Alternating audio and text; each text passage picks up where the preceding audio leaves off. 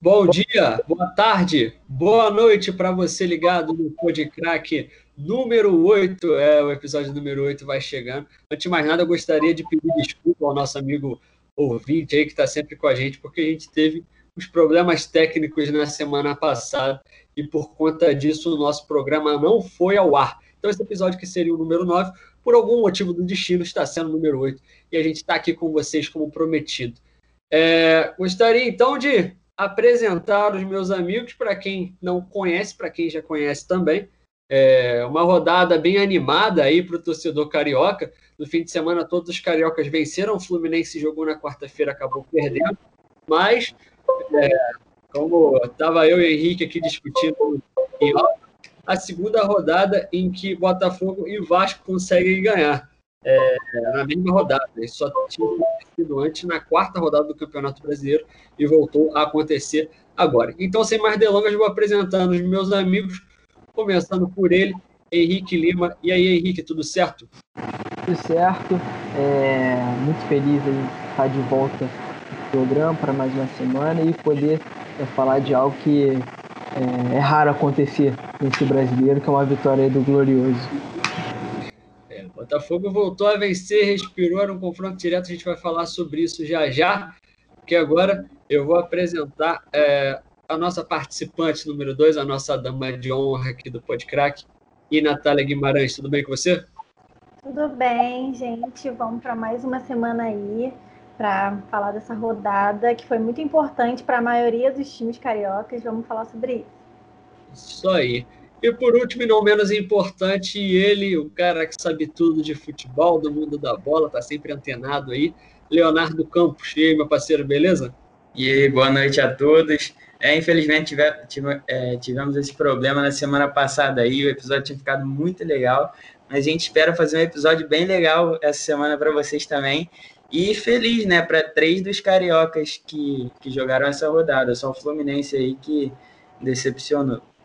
É verdade. A gente promete em cada episódio tentar fazer ainda melhor, um melhor do que o outro, até porque isso faz parte do conceito de evolução que a gente busca aqui no Podcrack. Sem mais delongas, vamos começar então é, a nossa rodada. Os cariocas é, jogaram a rodada que iniciou na, na quarta-feira passada. O Fluminense visitou o Atlético Goianiense em Goiás, acabou derrotado por 2 a 1 né? O Atlético Goianiense, que já era uma pedra é, no sapato do time tricolor ao longo desse ano, eliminou o Fluminense na Copa do Brasil e voltou a vencer aí o, o time do Fluminense, o time agora comandado pelo Marcão, não mais pelo Odair Helman. É, o Fluminense bem apático, né? O Henrique, que não jogou no primeiro tempo praticamente, no segundo tempo, até tentou esboçar uma possível reação, principalmente no início, nos primeiros 15 minutos, mas depois voltou a jogar mal, cometeu o pênalti no finalzinho, levou o 2 a 0 ainda conseguiu descontar, mas não foi o suficiente. É uma postura bem diferente desse, desses últimos jogos do Fluminense em relação ao Fluminense do, do Odaí, né, Henrique? É complicado. É uma mudança aí de técnico é, no meio do campeonato sempre é, afeta o clube. Infelizmente, o Fluminense aí que brigava é, pela, por uma vaga na Libertadores, brigava alto, é, com essas derrotas aí, seguidas resultados ruins, é, vem se distanciando. É, é uma derrota que, que machuca muito, porque o Atlético Goianiense, querendo ou não, é, a sua briga é mais para a parte de baixo da página, é, na segunda página ali, é, se safar do rebaixamento, tá, tá, tá na décima posição, tá vindo bem, mas é um time que acabou de subir e que busca aí se, se assentar na Série A. É, o Fluminense aí com o Marcão é, não vem é, desempenhando bem como vinha com o Odair Helma e, e, vem se complicando cada vez mais no campeonato. Espero aí que nas próximas rodadas o Tricolor possa é, sair é, desse marasmo e volte a vencer o Léo pode falar melhor agora. As duas próximas pode falar do jogo também, do que foi o confronto, onde o Fluminense pecou mais, o que deixou de fazer para sair com essa derrota. Mas os próximos dois jogos do Fluminense são bem difíceis, né? E, enfrenta dois postulantes aí ao título, o São Paulo e, e, o Flamengo. Os dois jogos são no Maracanã, mas o, o clássico é de mando rubro-negro. Então, ficou complicado aí para o Fluminense. A, a, os jogos que ele teria que vencer, pelo menos na teoria, ele deixou de vencer e agora vai ter que buscar aí seis pontos contra dois postulantes ao título, né, Léo? É engraçado que é algo que nós previmos aí nos episódios, nos episódios anteriores, né? Logo após a saída do Odair, a gente chegou a comentar, eu cheguei a falar que eu previ uma queda de rendimento do Fluminense. O Fluminense pelo elenco que tem, estava rendendo além, rendendo não, estava conseguindo resultados além do que era esperado. E realmente, o Marcão tenta dar continuidade. A escolha do Marcão como substituto do Daí Helman é, é para ser alguém que estava dentro, dentro do clube, que daria continuidade ao trabalho do Odair. Ele tenta fazer isso, mas o Fluminense, o Fluminense realmente está tendo uma queda de rendimento e isso está é, acontecendo também que os resultados não estão vindo é o Atlético Goianiense do técnico Marcelo Cabo, que vem dando continuidade ao trabalho do Mancini. É, é um time bem organizado, um time que explora muito bem a velocidade, os contra-ataques. É, o técnico Marcelo Cabo, na minha opinião, acho que já poderia ter uma, uma chance em algum clube de maior expressão. Ele vem acumulando bons trabalhos aí no, no decorrer dos anos. É um velho conhecido do torcedor do Atlético Goianiense, né? É, e o Fluminense pecou pelo que sempre já pecava com o Odair Helman, mas os resultados mascaravam. A falta de velocidade, a falta de, de intensidade no jogo. É, o Fluminense oscila muito dentro dos jogos, tem um time bastante envelhecido, é, e quando os seus jovens valores não, não têm um, um bom desempenho, o time sofre muito. É, o Fred de, de, titular já é algo que, que nós vemos. É, viemos falando aqui, Fred e Nenê juntos, é, o Fluminense peca muito com a falta de velocidade. É, o Fred não tem mais a capacidade de reter bola, de conseguir construir um pouquinho é, saindo da área, como teve em outros momentos da carreira. Então, essa queda de rendimento do Fluminense, como nós falamos, é esperada, mas vamos torcer aí para o Marcão conseguir é, recuperar aquilo que o Odair vinha fazendo e o Fluminense consiga essa, beliscar essa vaguinha na Libertadores aí, que vai ser além do que o Fluminense esperava no início da temporada. Natália, o que faltou para o Fluminense sair com pelo menos um empate contra o Atlético Goianiense em Goiás? Faltou, como o Léo pontuou super bem, faltou também velocidade. O Fluminense, pelas escolhas iniciais, a gente já via que não ia ser um time de muita ação, de muita armação. Tanto que até o próprio Marcão, no final da partida, resolve colocar jogadores mais novos, né? Jogadores que correm mais, que foi também assim que o Fluminense acabou criando a oportunidade final. É, mas já era tarde, né? A gente não pode esperar muito do, de um final assim. Realmente, o Fluminense não entrou para jogar. Foi um primeiro tempo muito morno, o Fluminense errando muito passe, errando muito na saída de bola, errando na defesa. O Fluminense não se impôs. Ele praticamente entregou o jogo. E o Atlético, pelo outro lado, faz o oposto. Começou atacando super bem e explorou dessa defesa falha também do Fluminense. É, inclusive, eu acho que se não fosse pelo Marcos Felipe, é, o Fluminense teria levado muito mais. É verdade, o goleiro do Fluminense vem sendo muito elogiado pela torcida. É, e a Natália, assim como o Léo, é, pontuaram bem demais. Os dois lados da moeda. O, o Fluminense, é, por sua vez, é, pecou bastante, é, não só na defesa, mas também acabou deixando a desejar é, nas suas ações ofensivas. Né? Faltou velocidade, o, o, esquema escolhido, não só o esquema, mas a escalação em si, escolhida pelo Marcão, talvez não fosse a ideal para o confronto em si. Né? É, muita gente, muita, muito torcedor do Fluminense, inclusive, fala que talvez seja até difícil para qualquer jogo é, como o próprio Fred Nenê junto. É, é, complicado, é complicado, porque o time perde muita velocidade. É, e o, o, time do Odair Helman jogava muito bem nesse sistema de contra-ataque. Quando você tem dois jogadores é, desse porte, dessa idade, jogadores que não são mais tão rápidos, isso acaba complicando. E por outro lado, como a Natália bem disse, o Atlético Goianiense soube explorar né, os principais erros ali da defesa tricolor e aproveitou muito bem. É, o Wellington Rato marcou o primeiro gol do, do Atlético Goianiense, uma jogada de velocidade. O Jean marcou o segundo gol de pênalti é, já no finalzinho do segundo tempo. E o Felipe ainda descontou para o Fluminense na segunda etapa, 2 a 1 para o Atlético Goianiense. E agora o Fluminense vai ter aí dois jogos difíceis, como a gente já tinha adiantado contra o São Paulo, que é o líder do, do Campeonato Brasileiro, é, e contra o Flamengo, né, que apesar de ser um clássico, pelo menos na teoria o Flamengo é, é favorito aí para esse confronto diante do, do, do, tricolor das Laranjeiras. E vamos ver o que, que o Fluminense consegue. É, no o, Atlético, o Atlético também está voando muito contra times cariocas né, no Brasileirão, né? Porque não perdeu nenhum até agora, empatou e ganhou. Então, realmente, é, o Fluminense entrou para a estatística.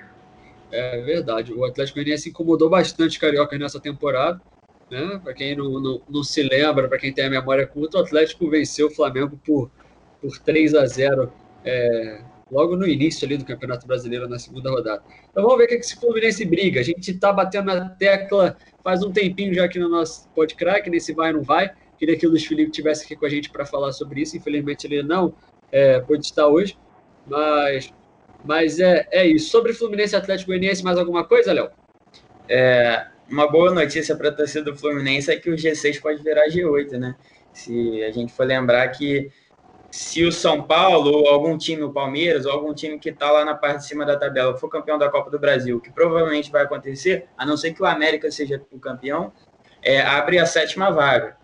Se um brasileiro for campeão da Libertadores, ainda temos é, Santos e Palmeiras aí na, na briga, abre mais outra vaga. Então, o G6 pode virar G8, o Fluminense o importante é continuar pontuando para ver se belisca essa vaguinha aí e no ano que vem já se reestrutura com um novo técnico, uma nova montagem de time. O Fluminense hoje foi campeão sub-17, né? É, então o, o, Fluminense tem uma base, historicamente, os meninos de Xerém dão muito retorno ao Fluminense. É, e a partir do ano que vem, pensar em um time mais rejuvenescido, com uma folha de salarial até menor, pensando até em revendas futuras para poder gerar caixa para o clube, né, que é importante. E essa vaguinha na Libertadores vai cair muito bem se o Fluminense conseguir é, pontuar e, e, pelo menos manter o nível. Não, agora a gente não fala nem de nível de atuação, mas fala de nível de resultado mesmo. É verdade. Isso, isso que o Léo falou também é muito importante, né? não só para a tabela, para o campeonato em si, mas para o ânimo dos jogadores também, né? Porque é, saber de uma informação dessa, de que podem ser abrir mais vagas para Libertadores, é, é sempre é, uma coisa deixar o elenco empolgado, um elenco que desde o início está brigando ali, boa parte do campeonato na parte de cima da tabela. Então fechamos né, sobre Fluminense e Atlético Goianiense. O Atlético bateu o Fluminense por 2 a 1 Já já a gente volta a falar do Fluminense, mas para falar da próxima rodada contra a, a, equipe do São Paulo. E a gente vai passar a nossa pauta aqui é, para o jogo entre Botafogo e Coritiba, ou melhor, Coritiba e Botafogo, já que o, o jogo foi no, no Paraná, foi no Couto Pereira, né? O, o jogo direto aí, né? É, era aquele jogo que se o Botafogo perdesse, era era lavar as mãos, esperar o próximo ano, a próxima temporada, porque não ia ter jeito. E o Botafogo é, conseguiu fazer valer o peso da sua camisa, uma vitória na raça. O Pedro Raul marcou dois gols, conseguiu a vitória de virada por um momento ali pareceu que não, não ia, né, Henrique? Quando o Neilton abriu o placar ali logo aos 27 minutos do, do primeiro tempo, parecia que seria outro vexame, entre muitas aspas, é, para o time de Botafogo. Pois é, cara. É, uma das poucas leis que ainda funcionam no Brasil é a lei do ex. E querendo ou não, ela, ela vai chegar uma hora, pode ser no início, no meio ou no final do jogo, ela vem e o Neilton aí é, marcou contra o Botafogo. Ali naquele momento, o Botafogo é, tinha a posse de bola, mas não conseguia agredir o gol da, da equipe do, do Coritiba. Então ficava naquela, era muito toque de bola, mas pouca objetividade. Aí o Neilton conseguiu, é, em uma falha aí de marcação da defesa do Botafogo, mais uma vez, é, deixaram é, sozinho ali para poder chutar. O Cavalieri ainda fez uma boa defesa, mas aí teve azar, né? como muitos aí brincam, tem sorte do campeão, tem o azar de rebaixado. É, a bola voltou no pé do Neilton, ele foi lá e conferiu fazendo 1 a 0 Aí o Botafogo, cara, foi raça. Ali foi na raça, porque é, acho que é, o Barroca aí tem muito disso, é, motivar os jogadores tanto é, no intervalo, no início do jogo, para não, não baixar a guarda e buscar os resultados. É, hoje a Botafogo TV soltou aí os bastidores é, desse jogo e mostra aí na preleção o Barroca aí incentivando, dando moral para os jogadores, porque numa fase como essa, é, a, a qualidade técnica, é, treinamento, é, essas coisas pouco importam. o que mais importa é motivação, tá, tá ali com, com vontade de vencer, na raça, querendo ou não, foi um resultado muito importante, mesmo com uma rodada não tão favorável ao clube. É, o Vasco aí conseguiu um bom resultado contra o Santos e com, complicou aí para o Botafogo. Tá aí a cinco pontos da zona do rebaixamento aí da, da 16 posição. Mas é aquilo, não tem que pensar em, nos outros, tem que pensar em cada jogo é uma final e, bater nessa tecla aí que cada jogo é uma final para poder conseguir os resultados e sair dessa, dessa zona aí que é crítica para o Botafogo. É, se o Botafogo aí ao final do campeonato cai, a verba de televisão aí todos sabem que corta drasticamente vai ser, vai ser complicado o Botafogo se reestruturar e voltar à Série A. É verdade. O, como, como você bem disse, o, o Henrique, foi o coração na ponta da chuteira que o Botafogo ganhou esse jogo. Não teve muita tática, não teve é, muita organização dentro de campo, mas foi na raça, foi na, na, na vontade. Agora, outra pergunta agora para o Léo. É, eu queria saber se o torcedor do Botafogo, você pode falar também sobre o jogo, mas se o torcedor do Botafogo deve se animar ou não com esse resultado, é, se o time mostrou melhora é, em algum sentido, não só é, pelo contexto do resultado em si, mas dentro de campo, e se, se o torcedor do Botafogo deve se animar ou se foi apenas um, um ponto fora da curva, digamos assim. É, assim como a gente falou do jogo do Fluminense, em que e o Henrique falou muito bem aí que no momento o importante é pontuar. A forma como você vai jogar, a forma como você vai conseguir esses pontos, é, tá, tá em segundo plano. O Eduardo Barroca é um técnico até que busca um jogo vistoso, assim, por característica, né? Desde a época de treinador de base, sub-20 do Corinthians, ele fez uma, uma excelente teve uma excelente passagem, marcou lá pelo sub-20 do Corinthians mesmo, lançou jogadores que é, depois foram vendidos, fizeram sucesso aí na, na equipe principal. Mas o momento é o que o Henrique falou, é conseguir pontos. O Botafogo entrou com a, com a meta de conseguir pontos. É muito raro ver o Botafogo virar um jogo, e o Botafogo virou. É, é, então você vê que a parte anímica mesmo dos jogadores deu uma sacudida com o Eduardo Barroca o Eduardo Barroca está buscando um jogo um pouquinho mais construído do que vinha sendo antes, mas é difícil fazer isso com tão pouco tempo de trabalho, né? E um jogo de passe mais curto, de aproximação, como é a característica dele, de laterais bem espetados, né? É, e, cara, eu, em relação à torcida do Botafogo, o Botafogo tem 23 pontos, faltam 12 rodadas. É, eu não sei se deve se animar, não. Deve continuar acreditando, deve apoiar o time, mas com os pés no chão, é, pensando que só uma arrancada histórica hoje poderia livrar o Botafogo do rebaixamento, mas nada que seja impossível para um time da grandeza do Botafogo. Mas se animar, aí já, já é demais. O, a torcida precisa ter um pouco os pés no chão, entender a situação do clube é, é aquele, aquilo que a gente falou, o fora de campo já estava muito presente dentro do campo. É, o Eduardo Barroca vai tentar blindar um pouco os jogadores disso. E, e é pontuar, é tentar arranjar formas de, de, de pontuar. Você vê que, até mudando um pouco de assunto, no Brasil tem uns técnicos especializados nisso, né? É, quem é mais velho um pouco lembra do Celso Roth, todo o time que estava ali à beira do caos ali, contratava o Celso Rotti e ele conseguia de primeira bons resultados. Joel Santana, mesma coisa. Mas em um trabalho a longo prazo, é, já não se viu o mesmo desempenho nesses treinadores. O Eduardo Barroca não é um técnico bombeiro, ele é um técnico com capacidade de fazer um trabalho a longo prazo, mas ele se mostrou é, eficaz aí na sua, no seu planejamento de jogo aí. Nesses últimos jogos, é a primeira, primeira vez que o Botafogo consegue uma vitória, mas você já viu uma, uma mudança de desempenho da equipe dentro do campo. Eu gostei do termo, Léo, técnico bombeiro, achei interessante. Técnico bombeiro, não tinha ouvido falar ainda não. Mas entendi a sua analogia, concordo.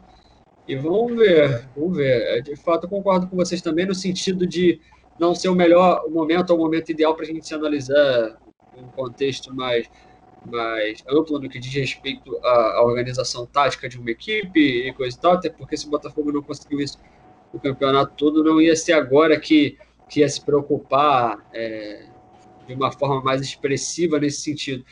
O importante é pontuar. É, Natália, você acha que o Botafogo continua pontuando? Esse jogo deu para enganar o torcedor? Você acha que o Botafogo foge dessa zona de rebaixamento? O que você achou da partida? Olha, achei. Desde, na verdade, desde o podcast, do podcast passado, a gente vinha comentando do último jogo do Botafogo com o Internacional, que foi um jogo que realmente a gente viu uma mudança completa no time. E eu acho sim que o Botafogo pode continuar pontuando, mas é aquilo, o jogo, o jogo passado a gente viu ainda muitos erros, muitos erros bem clássicos, até uma oportunidade de gol que do uma oportunidade de gol do Curitiba que assim, foi falha clássica, foi uma falha muito feia, que na verdade o próprio jogador do Curitiba se enrolou, não foi mérito de nenhum jogador do, Botafogo. Mas os, os próximos jogos do Botafogo são contra o Corinthians e o Atlético Paranaense, que são times que ganharam as últimas rodadas. E eu acho que a gente sim, a torcida sim do Botafogo pode se animar, até porque na situação que tá, é aquilo, é torcer, é, é só pelo amor mesmo da torcida.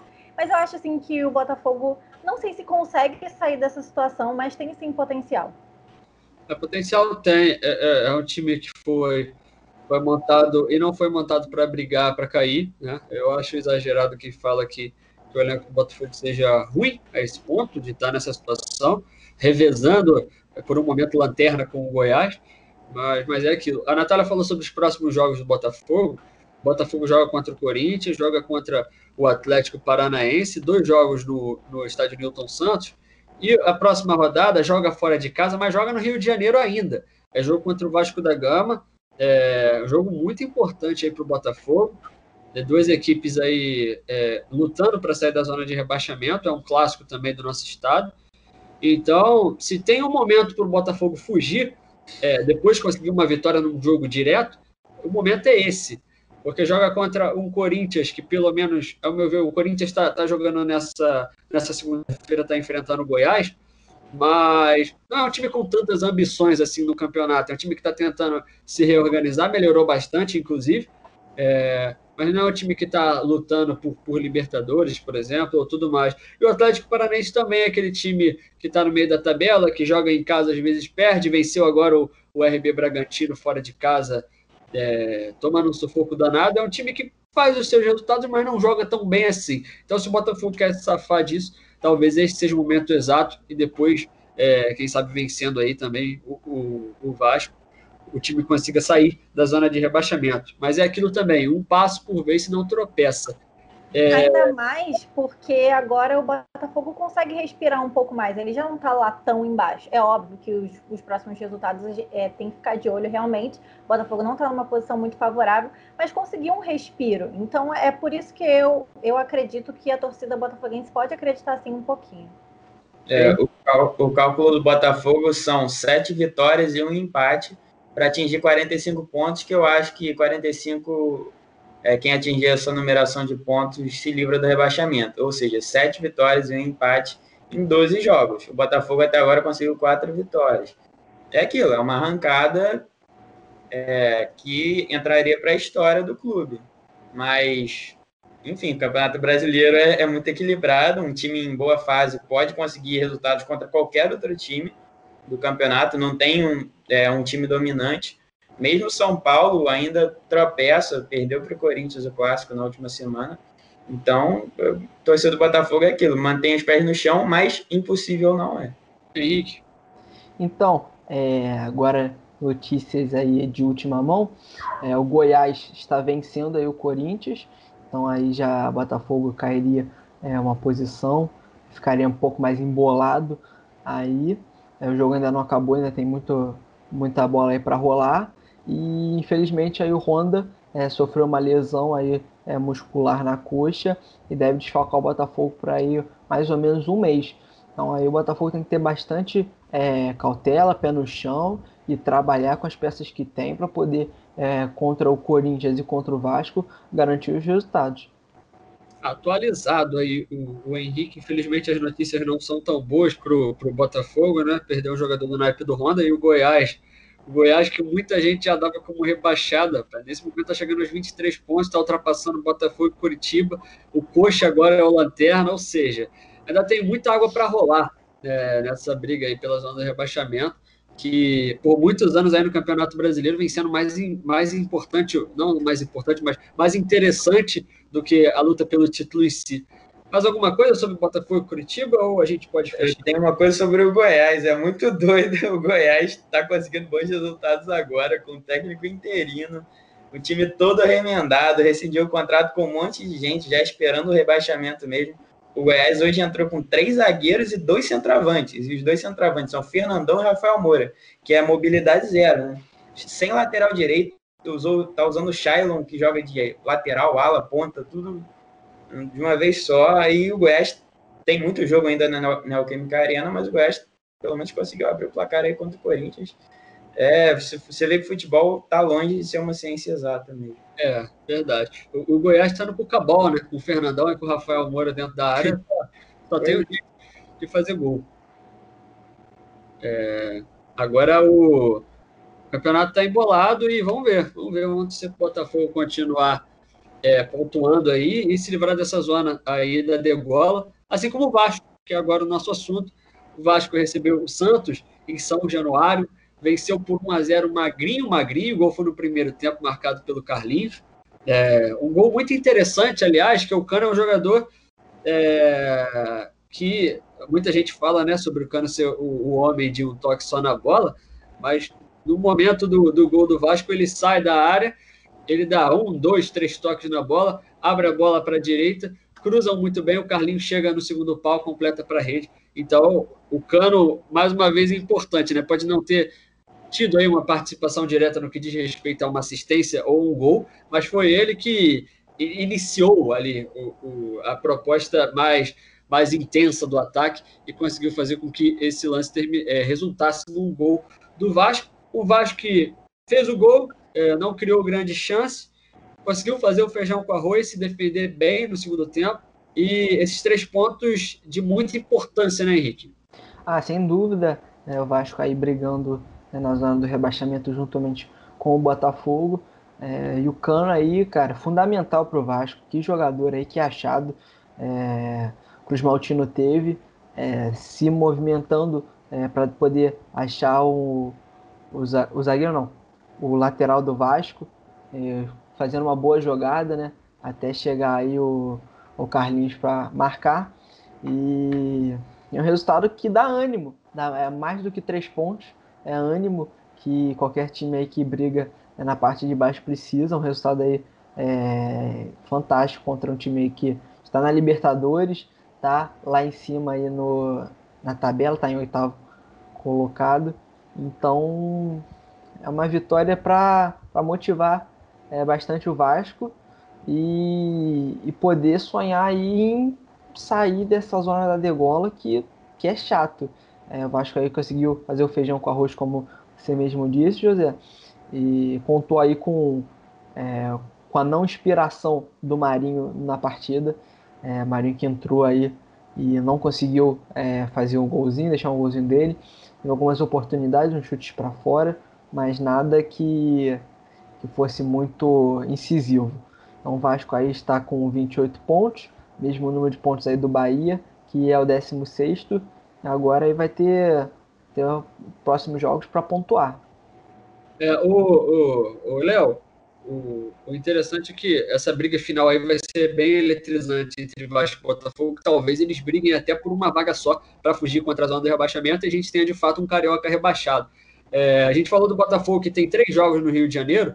O Vasco, antes do clássico contra o Botafogo, em São Januário, provavelmente, ele enfrenta o Atlético Paranaense fora e o Atlético Goianiense fora. Ou seja, dois jogos contra times que, pelo menos é, é, nos últimos jogos aí, ou, ou, na temporada em si, são, são times regulares jogando dentro de casa. Ou seja, dois jogos difíceis. Ainda mais para o Vasco, que tem como Atlético aí, é, nos últimos tempos, também uma pedra no caminho jogando no Paraná. Você acha, agora uma pergunta mais específica, é, E, e levando tudo isso em consideração, que o Vasco é, tem mais chance de sair da zona do que o Botafogo ou o contrário?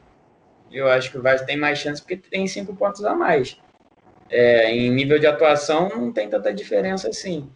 Mas a tarefa do Vasco é muito menos complicada, né? O Vasco está empatado com o Bahia em pontos. Então, então é, é, mais, é menos difícil que o Vasco saia. Eu acho sim que algum dos cariocas provavelmente vai cair.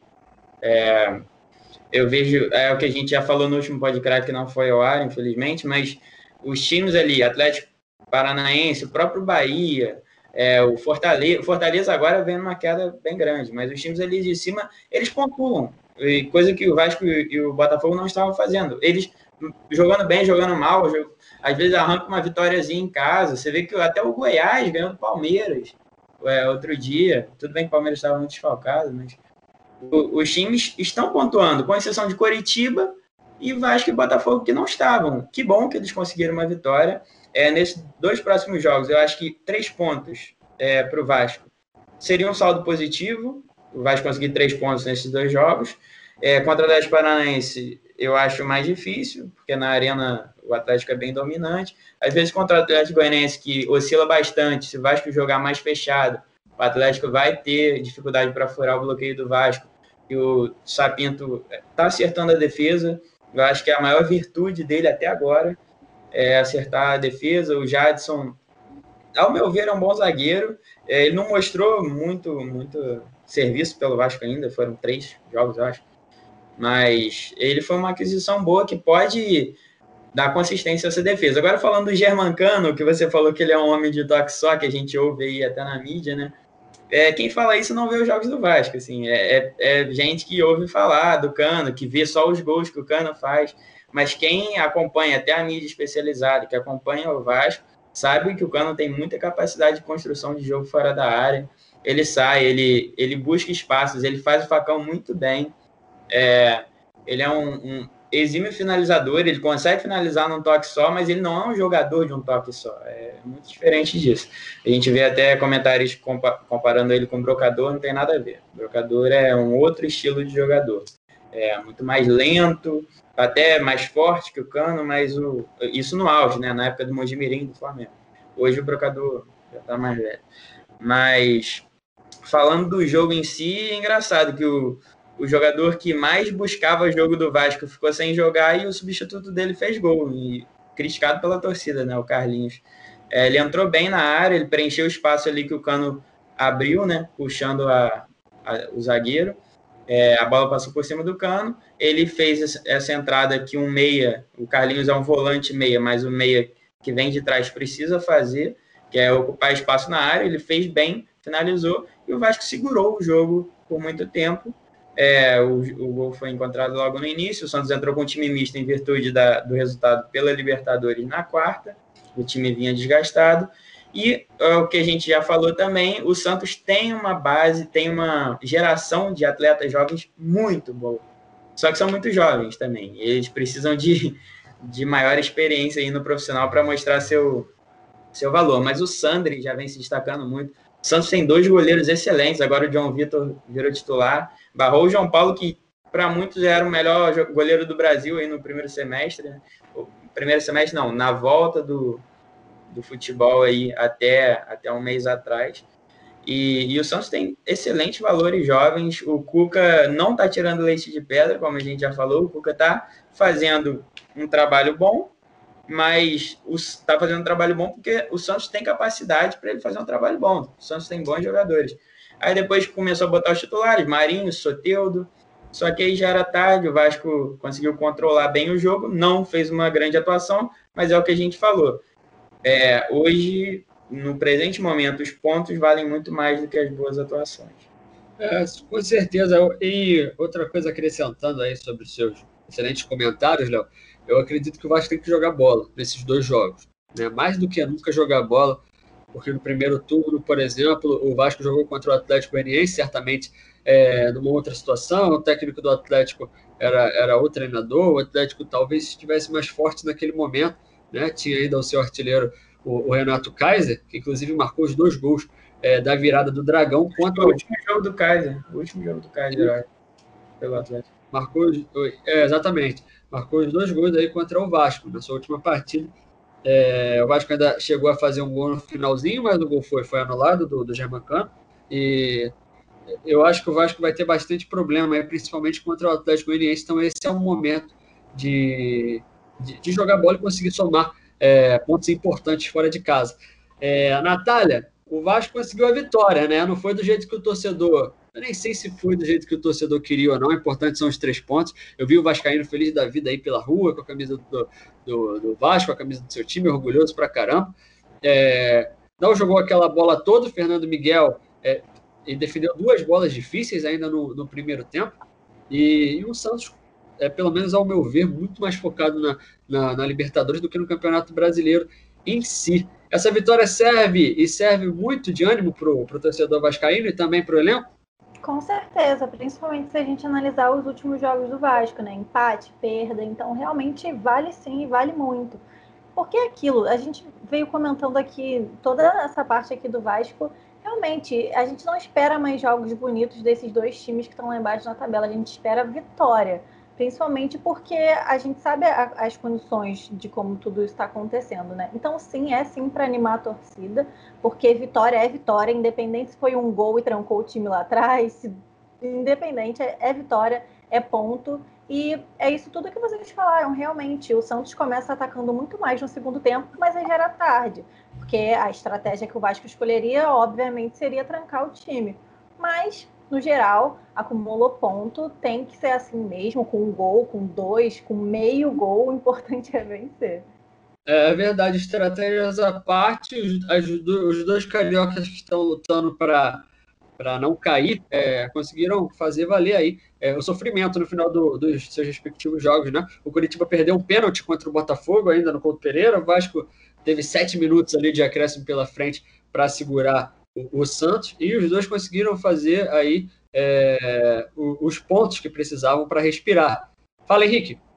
Então, como você mesmo disse aí, é, o Botafogo sofreu é, com pênalti que foi inexistente, é, o árbitro sequer é, checou o VAR e que poderia ter prejudicado e muito o, o Glorioso, e não é a primeira vez que isso acontece. Então aí o Botafogo tem que ser mais incisivo nessa cobrança aí a arbitragem juntamente à CBF para que erros como esse não aconteçam e resultados é, não sejam desperdiçados. Porque se empata, a coisa ia ser outra. É, com certeza. E como o, o Henrique falou aí de, de arbitragem, a gente já vai pular para o jogo do Flamengo, porque teve polêmica, teve muita polêmica. Mas antes de falar do jogo em si, né, eu queria é, me pronunciar aqui, é, em nome do, do Podcrack mesmo, em, em solidariedade em relação ao atleta Gerson, que acabou sendo vítima aí, é, de racismo pelo Ramires, jogador do Bahia. Né? Claro que, que vai ter ainda toda uma, uma investigação sobre o caso, é, e tudo vai ser detalhado melhor nas próximas semanas, mas é algo que a gente precisa dar um basta no, no nosso futebol, não só no futebol, não só no esporte, mas no mundo. Né? Vamos acordar, a gente está no século XXI, né? E essas pequenas políticas, né, que inclusive, ao meu ver, faltam no futebol brasileiro, é, acredito que elas sejam encaixadas melhor em outros países espalhados pelo mundo, talvez mudem um pouco é, a realidade, é, não só do Brasil, mas, consequentemente, do, dos países próximos a nós aí, no, dos outros continentes, como a Argentina também. É muito difícil é, é, a gente ver um time brasileiro jogar na Argentina e, e, não sofrer qualquer tipo de caso, seja por um torcedor, seja por um jogador argentino, né? É, não só focar na Argentina, mas no Uruguai também. Enfim, está é, na hora disso acabar. Léo, você quer falar alguma coisa? Quero. É, eu gostaria até que o Caio, nosso parceiro aí de Podcrack, estivesse junto aqui para reforçar o meu coro, como participantes aqui, negros, né? Apesar de não retintos, mas negros. É, é inadmissível. Eu queria até falar, é, é até difícil achar palavras, mas eu queria até falar do Mano Menezes porque é um cara que eu pessoalmente admiro como treinador dentro de campo, sabe? Eu acho ele um técnico muito inteligente, mas na questão é, de relações, assim, humanas, ele é um cara que deixa muito a desejar e é muito decepcionante você falar de alguém assim, sabe?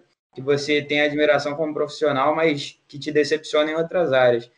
Porque ali a questão do racismo que o Gerson sofreu era o primeiro plano. A que, é, se ele queria catimbar isso tudo, era, era isso aí é outra história, cara. Isso aí é, é a partir do momento que o Gerson chegou e falou que sofreu racismo, isso deveria ser esquecido. Tudo que, que fosse de segundo plano deveria ser esquecido. E o Mano Menezes tomou uma atitude, assim, é, triste, né? Triste, deplorável, assim, de um profissional já experiente. É, não é a primeira atitude né, nessa questão de racismo, é a primeira, mas não é a primeira atitude é, polêmica, para ser bem leve, do Mano Menezes. É, e toda a força aí ao Gerson, né? É, você vê pela entrevista no final do jogo, até a voz embargada, é difícil falar sobre isso, sabe? Ele até chegou a falar que nunca sofreu disso. Não, ele sofreu sim. Ele, ele não percebeu, mas ele sofreu. É, quando, como todo negro no Brasil já sofreu com o racismo e sofre todos os dias. O racismo no, no Brasil, principalmente, mas no mundo todo, é algo estrutural, né? Você sofre em todas as relações que você tem no dia a dia. Então, é um, algo que nós não gostaríamos de falar no Podcrack, mas temos que falar. Caso do grafite em 2005, caso do Eli Carlos em 2009, muitos são esquecidos. Eli Carlos, inclusive, foi Maxi Lopes. Grafite foi o De Sábado, zagueiro, já aposentado. É, caso Tinga, que foi no Peru. É, o caso Aranha, em 2014. Enfim, o caso do Wagner Lopes, se eu não me engano, árbitro no Rio Grande do Sul, que, que sofria constantemente é, ameaças e xingamentos é, de cunho racista, né, injúrias raciais, é, racismo mesmo, não só injúrias, mas racismo, dentro da Confederação Gaúcha, e foi um caso que, cadê? Quem fala disso? O Wagner hoje participou do programa da Fox Sports, mas teve ali 15 minutos na TV, falou muito bem, falou muito embasado sobre tudo, mas e aí?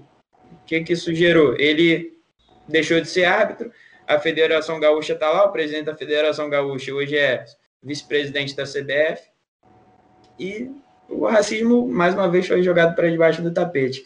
É bom que nós agora estejamos falando disso, né? Esse, esse assunto esteja em voga, mas é triste nós, mais uma vez, temos que tocar nesse assunto, é, se tratando de futebol, que é algo que deve gerar alegria, paixão, é, sentimentos bons, né?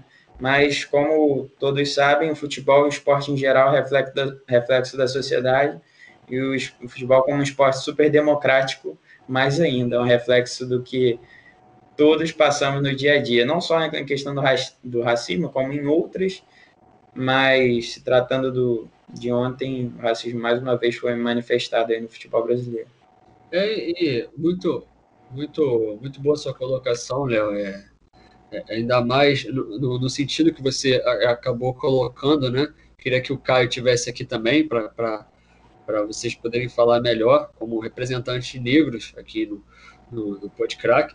É, e eu queria chegar aqui falando sobre o Flamengo e Bahia, falando sobre um jogaço, porque foi um jogaço, um jogo de muitos gols, sete gols, mas infelizmente a gente tem que bater é, nessa tecla, a gente tem que falar do, do, desse episódio de ontem, né, que é um episódio que não é novidade é, para a gente, não é novidade no esporte, não é novidade no Brasil, não é novidade no mundo. Tem muito homem branco aí de terno e gravata, né, é, que ocupam os lugares mais altos aí na pirâmide social, falando que não existe racismo no Brasil.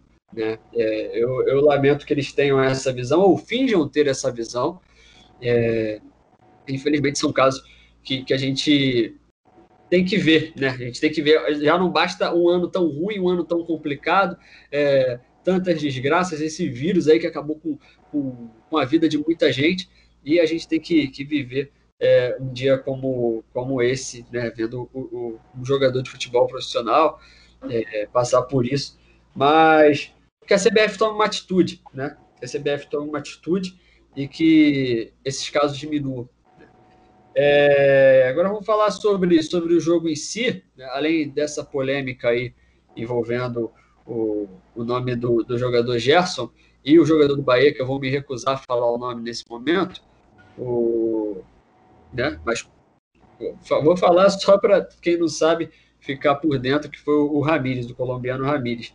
Aliás, o Bahia acabou demitindo o Mano Menezes, né? E o, o Ramírez é, foi afastado aí do clube. Então, uma excelente atitude aí do, do time do Bahia. Né? Antes de eu, de eu iniciar a pauta, a Natália quer falar, Natália?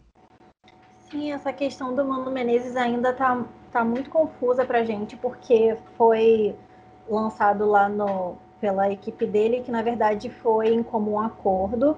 Muitos dizem que foi demissão, muitos dizem que ele pediu demissão, então ainda está tá muito confuso. Mas eu queria aqui ressaltar a, o posicionamento do Bahia e de outros times cariocas, que outros times brasileiros que foram e apoiaram o Gerson, porque agora, em todos os momentos, é para a gente estar do lado da pessoa que sofreu, até que seja provado o contrário, mas é, reforçando é, o posicionamento do Bahia, tanto com o próprio jogador quanto com o Mano, que na verdade é isso que eu falei. A gente ainda não sabe ao certo se foi por isso, até porque já é o segundo técnico que o Bahia demite depois de tantas derrotas, o outro também foi depois de um jogo do Flamengo. Então, ainda não está muito claro o que exatamente é isso. Mas é isso. É, fico muito feliz de ter o Léo aqui que possa falar com propriedade sobre isso. Não é o meu lugar de fala, nunca será. Então, fico muito feliz, agradeço demais aí o, o comentário do Léo e agradeço muito por estar num ambiente que realmente as pessoas entendem isso, as pessoas têm consciência disso, e é isso. Racismo, hum, não, nunca. É, e outra, outra questão, é, só para a gente terminar esse assunto, que é, a gente vai falar já do jogo sobre Flamengo e Bahia, né? É, essa vai para o Mano Menezes, o próprio Ramires e para todo mundo que apoiou é, ou apoia essas coisas que são incabíveis, são desumanas. A culpa nunca é da vítima. A culpa nunca é da vítima, não existe mimimi, né? Então, tá na hora da gente dar um basta nisso. E aqui fica é, a nossa solidariedade com, com o Jeff e com todo mundo que sofre ou já sofreu algum tipo de racismo, algum tipo de, de preconceito ao longo da vida. A gente preza por um mundo melhor, né? Quem sabe um amanhã com um pôr do sol mais bonito.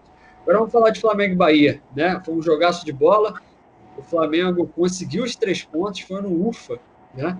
O, jogão, o Gabriel acabou sendo expulso, né? Aos nove minutos, logo no início da, da partida, e vai ser impossível não falar disso também, até porque o árbitro da partida acabou expulsando o Gabriel e depois, né? Eu vi a torcida do Flamengo chiando muito, principalmente na internet, né? Já falando é, que poderia ser algo armado, ainda mais pelo árbitro ser da Federação Paulista, mas no final do jogo ele também acabou expulsando o Daniel. Pode falar das expulsões, o, o Henrique, e pode falar também é, dessa vitória do Flamengo na raça, né? O Pedro teve uma participação muito importante nesses três pontos. Alguma. É, esse jogo aí, jogo bastante tumultuado. Aí, pelo episódio Gerson, que já prestando esse apoio aí aos jogadores do Flamengo, é, quanto pelas expulsões e pelo pelo árbitro ser um árbitro é, bastante rigoroso. É, a gente não entende é, ao certo o que o Gabriel falou, é, mas foi, foi bem convicto, virou já, já expulsou o atacante do Flamengo. É um lance aí que a gente não costuma é, acompanhar no futebol carioca. Normalmente reclamação, é, assintosa ou não, é, é amarelo no máximo. O árbitro da partida optou pelo vermelho e seguindo um critério. Então, pelo menos aí o critério, o critério ele manteve. Foi uma partida bastante louca. É, o Flamengo aí é, conseguiu é, sair na frente com, o Bruno Henrique e, e no, no, segundo tempo a defesa parou, o time parou em 10 minutos tomou três gols. É, é simplesmente bizarro. É, a equipe do Flamengo com toda a qualidade técnica, é, tomar três gols em 10 minutos para o Bahia que briga para não cair. É, tudo bem que foram é, gols maravilhosos, é, golaços assim, o Gilberto aí marcando, é, desde o Vasco aí marcando contra o Flamengo, e, e, conseguiu aí essa virada aí com o Pedro e com o Vitinho aí, o Rogério Ceni é, apostou aí no Vitinho, entrou e conseguiu fazer o gol da, da virada e, e garantir os três pontos para o Flamengo. Ô, Léo, certamente o Flamengo não vencesse esse jogo, teria muito torcedor já jogando a toalha aí, né, em relação ao título, né, já que essa vitória foi essencial para o Flamengo depender apenas dele. O Flamengo tem um jogo a menos é, contra o Grêmio e tem esse confronto direto contra o São Paulo na última rodada do Campeonato Brasileiro. né? Foi a vitória do sonho ainda, do título? É, eu acho, eu acho. Acho que mesmo com um empate, assim, acho que não daria para jogar toalha, não. O Flamengo tem um bom time. É, uma derrota um empate seria circunstancial nesse jogo, pelo Flamengo estar jogando com um jogador a menos praticamente a partida inteira. É, o Flamengo é, conseguiu o resultado mais na raça assim, do que na organização. Né? É, abriu 2 a 0 muito bem, assim, mesmo com, com homem a menos. O segundo jogo, né? O segundo gol foi com homem a menos. É, e o Bahia conseguiu uma reação assim rápida. Acho que teve demérito do Flamengo. O Rogério Senna tem muita dificuldade de ajeitar a defesa no seu trabalho. É, como um todo foi assim, exceto uma época, é, o primeiro semestre desse ano com Fortaleza, ele vinha sofrendo poucos gols, mas historicamente o Rogério Senna tem dificuldade de ajeitar a defesa. Com o Flamengo não está sendo diferente. E o Bahia conseguiu três gols aí em 12 minutos, se eu não me engano. E, e a entrada do, do, Pedro mudou o jogo mesmo. Ele conseguiu reter a posse de bola para que a, a, o Flamengo saísse da defesa, para que conseguisse amassar mesmo, conseguisse jogar o, a linha do Bahia para trás e a linha que foi jogada para trás pelo próprio Mano Menezes, né? A partir do momento em que ele tirou o Gilberto e o, o Ramires, né, que cometeu esse, esse, essa injúria contra o Gerson, é, eles foram tirados do jogo. Falando do jogo, eles faziam um bom jogo. E botaram, botou o Rodriguinho Cleison, até entendi a, a substituição, não foi não foi de todo um, algo aleatório, assim, foi pensada. Mas logo depois o Flamengo conseguiu o, o gol com o Pedro. E aí o Bahia se jogou mais ainda para trás, não conseguiu mais reter a posse de bola no ataque. E aí o Flamengo achou o gol aí no final. É uma vitória, eu não vou dizer, dizer merecida, foi uma vitória em que o jogo poderia ter qualquer resultado e o Flamengo foi lá e, e fez impor sua, sua camisa, fez impor seu, sua qualidade técnica e conseguiu uma vitória super importante. E para mim, vou falar de novo, o Flamengo ainda é o favorito ao título brasileiro. Eu concordo. Inclusive, eu acho que o Flamengo e o São Paulo agora só dependem do desempenho deles mesmos, porque são times que estão numa posição muito favorável e são times que, como o próprio Léo vem falando, são times que vêm jogando super bem. O Flamengo, pelo que o Léo sempre fala, é o favorito, mas é isso, depende simplesmente do desempenho deles. A gente viu um Flamengo completamente diferente do primeiro tempo e do segundo tempo. O Flamengo no segundo tempo entra um pouco mais estabilizado, como o Henrique falou, muitos gols muito rápido. É, mas eu acho que a atuação do, do, do Rubro Negro foi superior, principalmente por já começar um jogo com um jogador a menos. Mas foi super importante a mudança que, que fizeram no Flamengo realmente para eu estar tá falando de Vitinho aqui, é porque ele, ele salvou a, a jogada. E foi isso. Então foi muito importante a troca, a substituição do Pedro e do Vitinho. E parabenizar mesmo os, alguns três jogadores principais para mim da partida, né, do lado do Flamengo, que são o Gerson, o Bruno Henrique e o Pedro. Que se não fosse também pelo Pedro, né, que salvou tanto com gol quanto com assistência, linda por sinal, é, provavelmente a gente não teria tido esse resultado. Henrique? Então, só para finalizar, é, ontem, depois da partida do Flamengo, em alguns grupos de WhatsApp, é, infelizmente eu cheguei a ver é, pessoas aí falando que era mimimi, que antigamente é, acontecia a mesma coisa e não dava nada. Para essas pessoas, cara, meu recado, antigamente tinha, assim como tem hoje, só que hoje em dia a população tem voz e ela vai ser utilizada para denunciar cada vez mais casos como esse para acabar. Isso aí é inexistente tem que acabar, acabar e tem que ser responsabilizado. Cada um tem que ser responsabilizado pelos seus atos e, e na justiça até o final para que pessoas cometam é, racismo em nossa sociedade estejam atrás das grades. É verdade. É, Natália, antes de você complementar, eu vou até usar uma, uma frase que você falou há pouco. Eu fico muito feliz por, por estar cercado de pessoas assim. Né? É, o Léo, claramente, é o lugar, é, é, o espaço dele, né? ele que deve falar sobre esse assunto. É, mas é, é, é bom ter, ter, ao nosso lado, assim, ter esse círculo né? não só no Podcrack, mas em relação às nossas amizades, é, eu acredito que vocês, com, com vocês também, né, tem gente assim na nossa faculdade que, que seja totalmente contra esse tipo de, de atitude. Completa, Natália. Não, só para completar que realmente é, é necessário que haja uma pressão de objetividade na legislação desportiva sobre casos de racismo. A gente tem cada vez menos. O Léo falou perfeitamente sobre isso. Em cada casa tomando uma atitude. E a gente precisa de alguma. Porque se a gente for pensar na sociedade civil, é completamente diferente. O esporte não é bagunça, o esporte não é lugar para isso, não é lugar para injúria, não é lugar para nada. É lugar que, como todo mundo menciona, é um lugar de diversão, é um lugar também de profissão, um lugar que gira muito dinheiro. E a visibilidade que o esporte tem, principalmente o futebol no Brasil, merece punição sim. Racismo é crime, não é brincadeira, não é falácia, não é mimimi. O que, que as pessoas chamam é crime. Então a gente precisa de objetividade, a gente precisa de uma pena rígida para todo mundo que cometer isso. Não adianta ficar, ai, tá, suspende até o final do campeonato. E aí? E o que aconteceu? E o que milhares de pessoas viram na televisão? Vamos, vamos fazer uma parada objetiva? Vamos punir realmente de uma maneira justa? Vamos. Então a gente precisa realmente que essas instituições se posicionem cada vez mais rápido, não só a CBF como a FIFA, e que hajam punições mais claras, mais objetivas e mais rígidas. Na verdade, a CBF, a FIFA, as federações espalhadas aí pelos países, as federações continentais, né? É, tomara, tomara que esse número de casos reduzam. Eu fico feliz com o posicionamento de vocês. É, eu tenho certeza que o amigo ouvinte vai concordar aqui com o que a gente disse. Né? É, e voltando a bater na tecla, basta, né? Basta de racismo. Já deu, é, já deu o que tinha que dar. E a gente espera que os casos diminuam não só no esporte, mas é, na vida de um modo geral. Vamos mudar a pauta. Alguém, alguém ainda quer falar sobre Flamengo e Bahia, sobre essa vitória do Flamengo, ou a gente pode fechar? Pode fechar, por mim tá tranquilo. Pode fechar, então, tudo certo. É, vamos dar uma girada aí, então, pelo futebol carioca.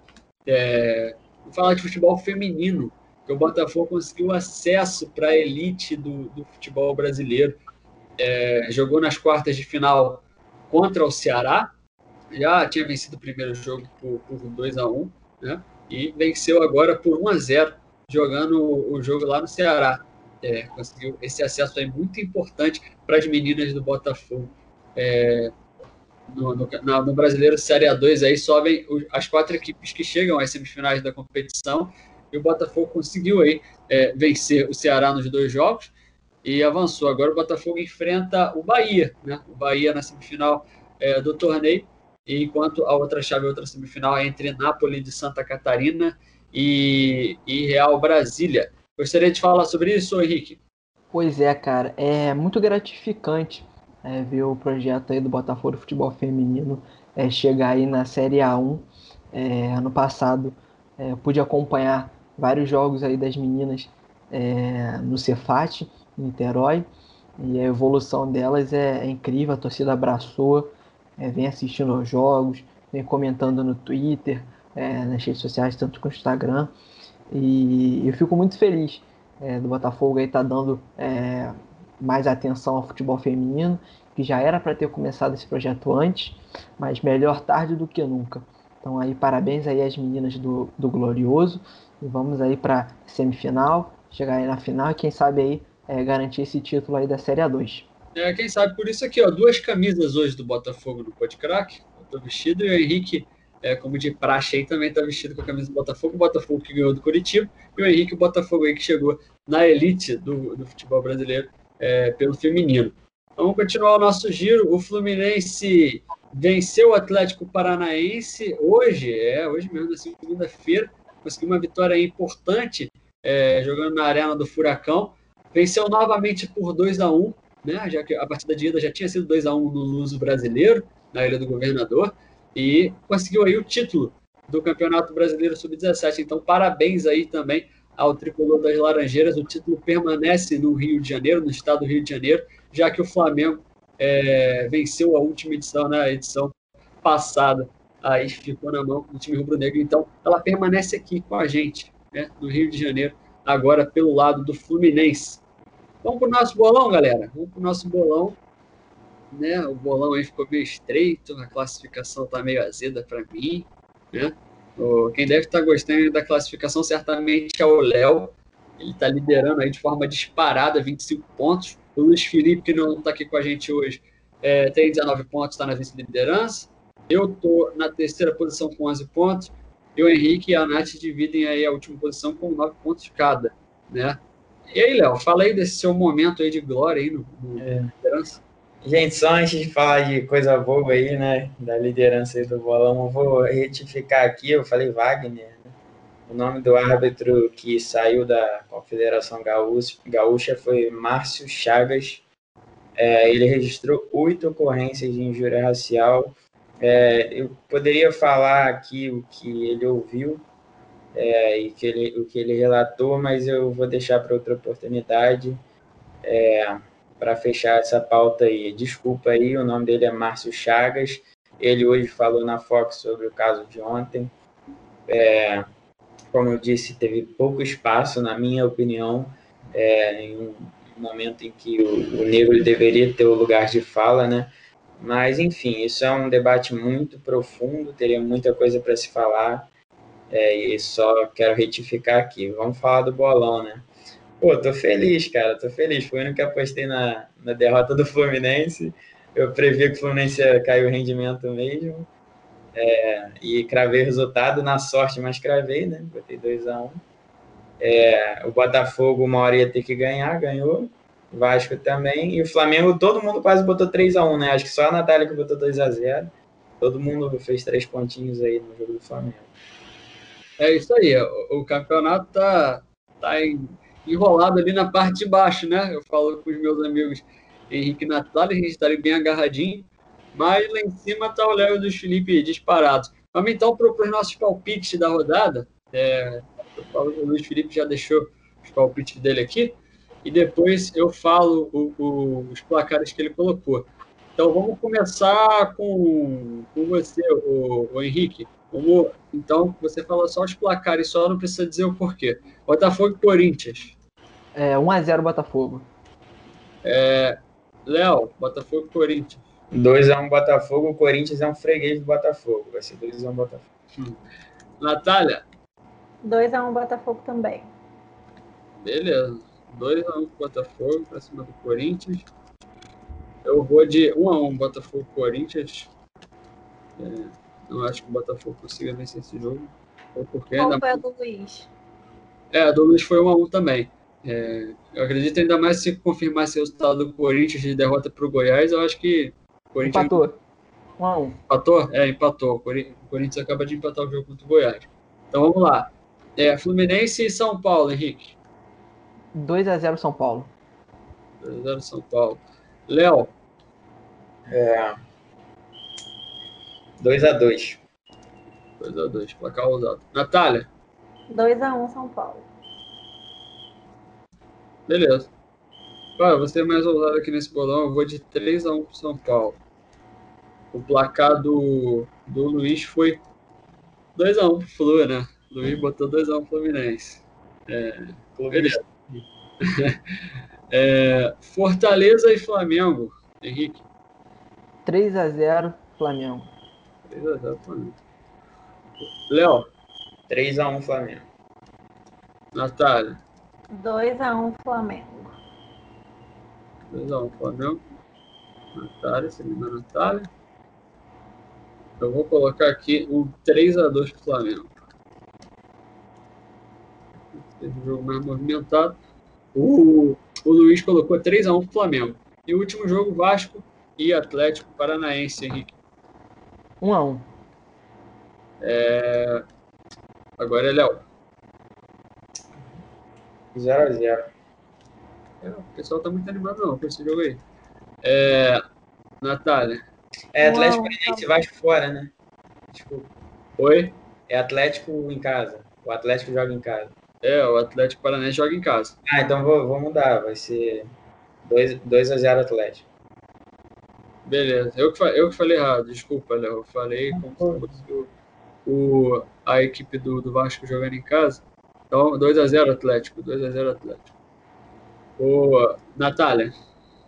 1 a 1 1 a 1 é...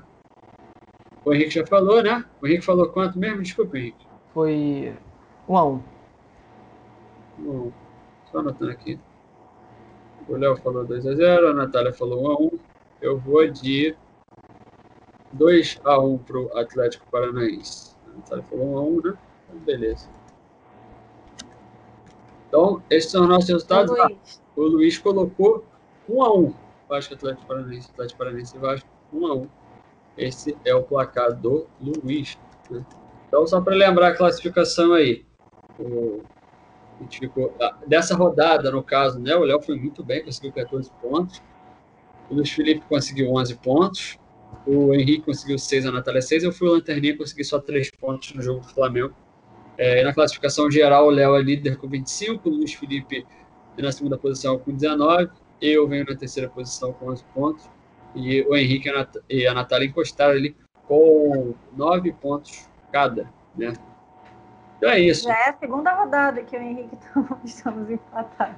A sorte é que aqui não tem rebaixamento. É, não tem rebaixamento. Senão o Caio já está na briga lá para processo dele. Para assumir, né? assumir. É, mas é isso aí. Vamos ver. Nosso bolão tá maneiro demais, né? E vamos acompanhar aí na próxima rodada, né? Para ver se a gente vai movimentar aí mais essa tabela, se a gente vai dar um calor no Léo aí de vez, se a gente vai deixar ele na boa aí, porque o homem tá com, tá com sobra na liderança. Gente, é, vou me despedindo, é, agradecendo primeiro ao nosso amigo ouvinte, né? A razão do nosso programa. É, eu volto a, a, falar sobre o caso do racismo do Gerson e, e vou pedir, vou fazer um pedido para vocês, né? Não adianta você ser contra o racismo, você tem que ser antirracista e não adianta também você fazer tantas e tantas coisas, falar em rede social, né? É, ficar se expressando lá como se é, não fizesse isso no dia a dia, né? Eu não falo nem o ato é, do racismo em si, mas rir de piadas racistas, né? Assim como a gente, né, é, vê gente rindo também de, de coisa homofóbica, é, entre outros, é, entre outros, é, outras áreas aí nesse âmbito. Então, dá um basta nisso, né? Se você tem um amigo que faz uma piada racista, dá um toque nele, né? Vamos construir um mundo melhor, vamos é, tentar mudar um pouco aí a visão das pessoas e vamos construir uma, uma sociedade aí é, é, futura melhor aí para os nossos filhos, para os nossos netos, né, para os nossos sobrinhos. Enfim, esse é o recado que eu deixo. Natália, suas considerações finais. Mais uma semana, uma semana bem difícil aqui para gente, né? Mais uma semana super importante, assunto super pertinente. Gostaria de agradecer mais uma vez a todo mundo aqui e até semana que vem, gente. Tchau, tchau. É, Léo, e meu amigo, suas considerações finais, por favor, aquele abraço. É, gente, eu queria muito que vocês pudessem ver, tipo, a, o perrengue que é antes de, de, gravar, todo mundo conseguindo conexão aí, pô, tá...